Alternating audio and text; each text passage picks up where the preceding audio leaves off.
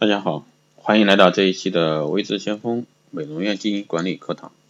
那今天这一期呢，继续给大家讲一下关于红血丝这一块，也是皮肤的一个基础知识。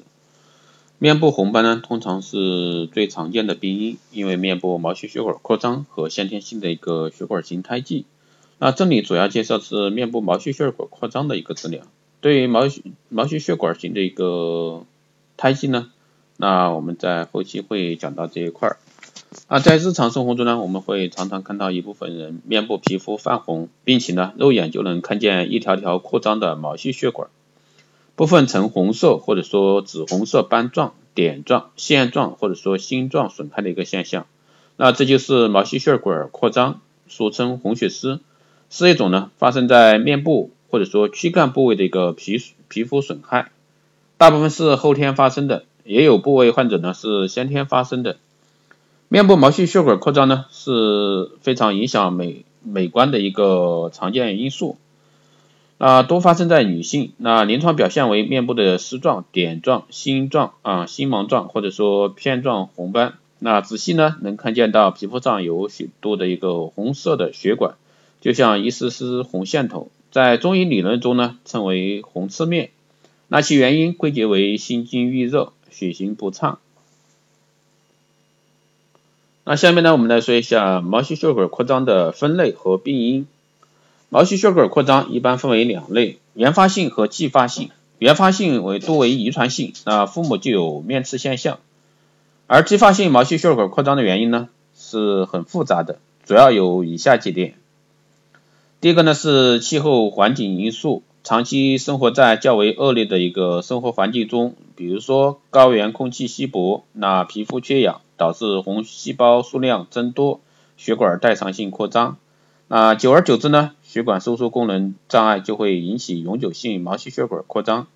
或者说长期接触风冷热的一个，比如说水手啊、厨师、农民和运动员，那这一些都是一个高发性的一个人群。第二种呢是激素依赖性的毛细血管扩张，常为不恰当的治疗的后遗症，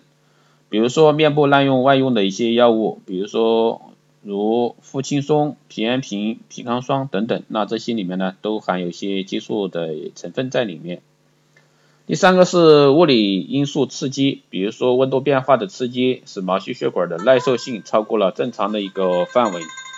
引起毛细血管扩张破裂。还有就是过度的日晒引起的一个慢性光线性皮炎、皮肤干燥等等，那这些呢都是比较容易引起一个红血丝的原因。那第四个方面是滥用化妆品或者说长时期的皮肤包月护理，那及焕肤啊不当引起的一个后遗症。焕肤产品的一个酸性成分破坏了皮肤角质层的一个保护作用和毛细血管的一个弹性。使毛细血管扩张或者说破裂，那这都是比较严重的。啊，最后一个呢，就是某些局部或者说全身疾病的一个并发症，患有某种皮肤病，比如说酒糟鼻等。那也有些人呢，原因不明确，有了这种皮肤毛病后呢，面部非常容易发红、如热、情绪激动、激烈运动或者说饮酒时，不但颜色会加深，而且呢，整个面部会潮红，比如说像红脸、关公脸。那很难消退，非常的影响我们的一个美观。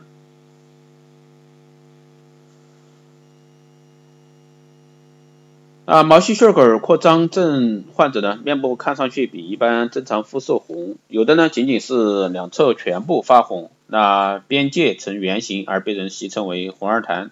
那这种皮肤呢，不而敏感，过冷过热啊，情绪激动时呢，脸色都是非常红。主要影响美观。那有的人呢，因为别人常误会其太害羞而成为一个心理问题。那对于有毛细血管扩张或者说破裂的人呢，在日常保养中要特别小心。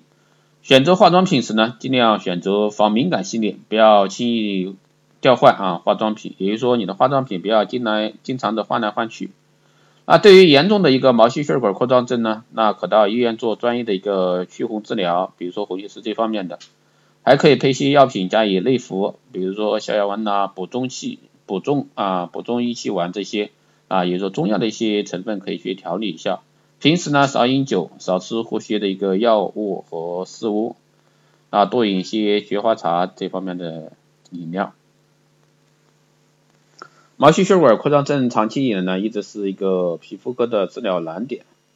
那在像在以前的话，如果说新型激光，比如说激光，像现在的九八零那个光纤激光，还有其他的一些激光，包括说强脉冲光，那对这块的治疗红血丝都是效果非常好的。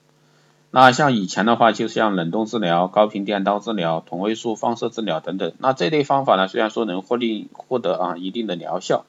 但是呢，容易引起一个溃汤、那疤痕、放射性坏死等严重并发症。并不能达到一个理想的一个美容效果，所以说是很多爱爱美人士是无法接受的。那在以前的话，那现在的话就是比较好的，像高科技的一些强脉冲光治疗，包括九八零纳米的一个激光治疗，那这些呢对红血丝的一个效果都是非常好的，而且的话都是物理性的一个治疗，对我们的皮肤无损，我没有任何的损伤。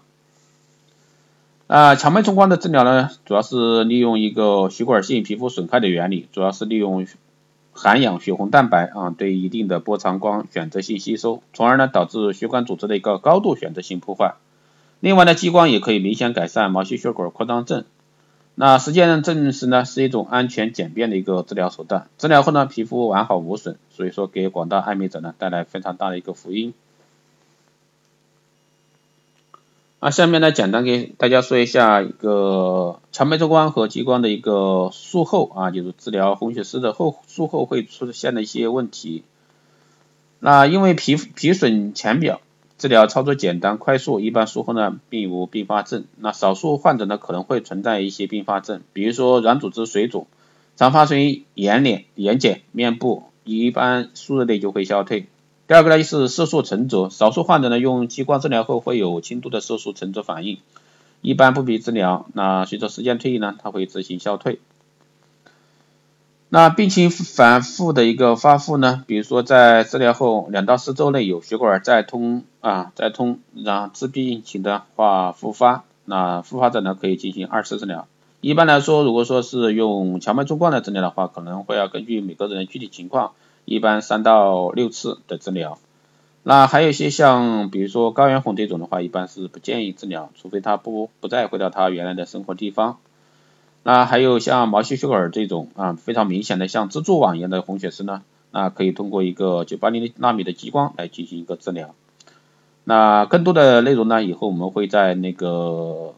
励志微课啊，或者说千聊上去开专场，如果说大家感兴趣的话，可以长期关注。